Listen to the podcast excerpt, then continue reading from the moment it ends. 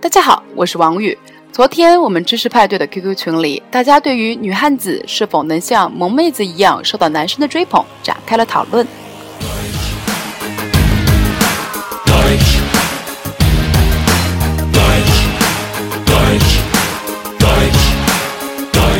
这真是一个经久不衰的好问题呀！小粉熊的一个喜欢萌妹子的朋友呢，去德国留学后说，看日耳曼的女人时间长了，现在开始喜欢女汉子了。不过在他回国几个月后说，嗯，哥还是喜欢萌妹子。原来这也会受文化差异的影响呀，难怪像美剧《破产姐妹》中的 Max 会很讨人喜欢，但是放在国内恐怕没有几个男生会去追她吧。关于德国人对女汉子的钟情，小粉熊这次去德国呢，算是领教到了。有一家在农药洒施金领域全球排名前列的德国企业，甚至以传说中的女战士部落给自己命名呢。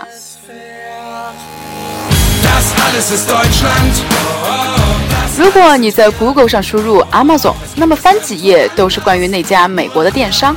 但是如果你一不小心多打了一个 S，Amazons。那么第三条就是 Wikipedia 对于这个部落的详细描述，传说和考证都指向了黑海附近有一群骑马射箭、像男人一样战斗的女勇士。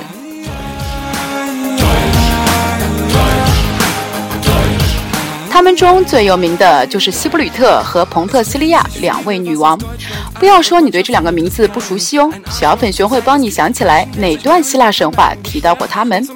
大家都知道，大力神海格力斯完成了十二项 Mission Impossible 不可能完成的任务，其中第九项就是亚拿到亚马逊女王希布吕特的金腰带，这可是他父亲战神阿瑞斯送给他的呀。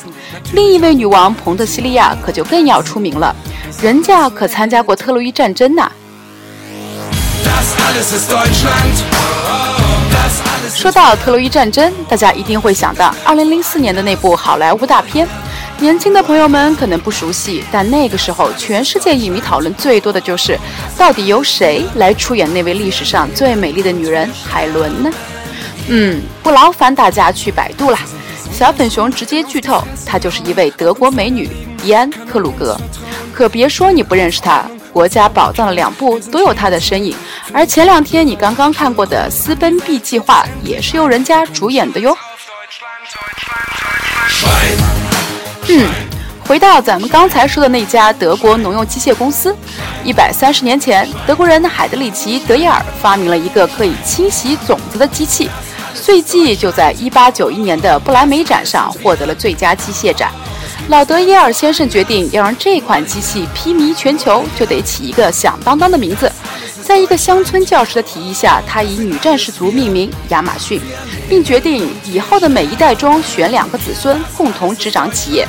一百三十年过去了，企业已经进入了家族第四代，每一代掌门人中都有一位博士。这种家族企业模式在德国十分普遍，也保障了德国企业对于科研的持续投入。好了，这一期就先到这里吧。